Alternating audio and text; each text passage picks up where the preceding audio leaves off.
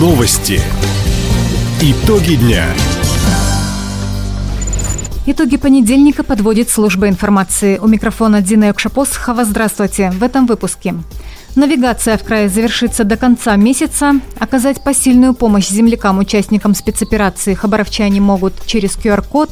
Сканефтяник выиграл Суперкубок России по хоккею с мячом. Об этом и не только, более подробно. Первые конкурсы на застройку по программе «Дальневосточный квартал» пройдут уже в ноябре. Такие поправки в закон накануне приняли депутаты Государственной Думы.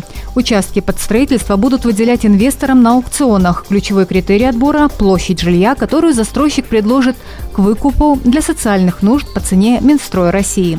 Победителям конкурса предоставят землю, инженерную и социальную инфраструктуры, льготы резидентов территории опережающего развития.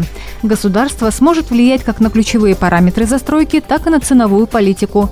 Напомним, в Хабаровске на застройку по программе «Дальневосточный квартал» выделен участок в районе улицы Локомотивной.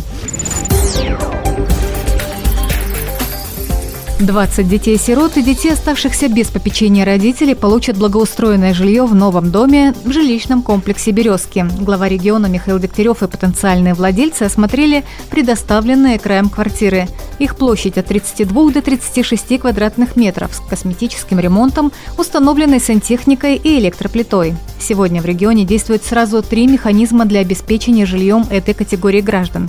Это социальная выплата на приобретение квартиры. В этом году на эти цели предусмотрено более 760 миллионов рублей.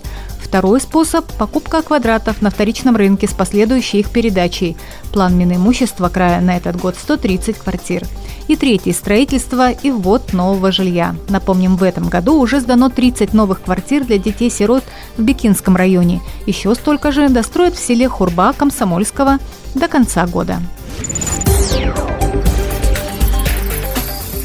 Регионе завершается речная навигация на Амуре. До 30 октября движение пассажирских судов будет остановлено на зимний сезон сначала в Николаевском, затем в Комсомольском районе и в Хабаровске. Так, в Комсомольский последний рейс теплоходы выполнят до села Нижние Халбы. Сегодня движение по скоростной линии Комсомольск-Богородская-Николаевск завершится в среду. У Хабаровска сезон продлится до конца месяца. По информации регионального Минтранса, до 30 октября речные трамваи будут курсировать по краевым маршрутам от речного вокзала до Новокаменки, до Победы и Паруса. На городских маршрутах речной вокзал поселок Уссурийский, Дубки, Садовая 1 до 31 октября. Хабаровчане могут перечислить средства фонд поддержки участников военной спецоперации с помощью QR-кода. Специальный знак опубликован на сайте администрации города. Деньги поступят на специальный счет. Его открыл Хабаровский городской совет ветеранов войны, труда, вооруженных сил и правоохранительных органов. Финансовую поддержку направят хабаровчанам, участникам спецоперации, а также их семьям. Отчет о том, куда пошли средства, опубликуют на сайте мэрии.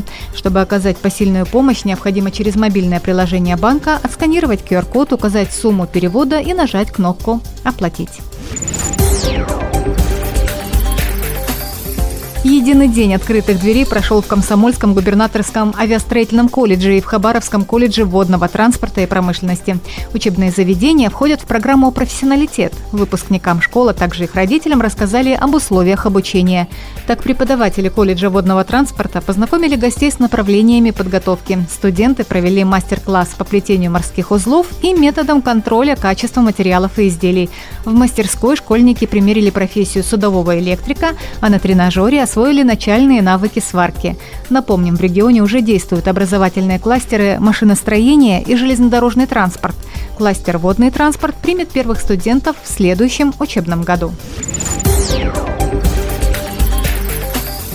Хабаровский сканефтяник шестой раз стал обладателем Суперкубка России по хоккею с мячом. Накануне армейцы вырвали победу у московского «Динамо» со счетом 5-3.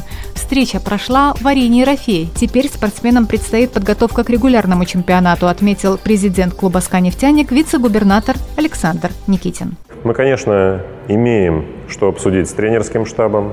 Я уверен, что и у тренерского штаба есть те секреты тренерской работы и стратегии, которые они будут сейчас нарабатывать в преддверии чемпионата России. Я думаю, что вот это сейчас все надо проделывать, игрокам надо отдохнуть, надо восстановиться, надо подготовиться к началу сезона, к началу профессиональной серьезной работы.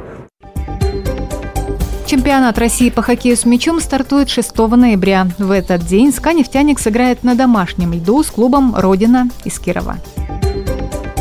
Таковы итоги понедельника. У микрофона была Дина Якшапосхова. Всего доброго и до встречи в эфире. Радио «Восток России». Телефон службы новостей 420282.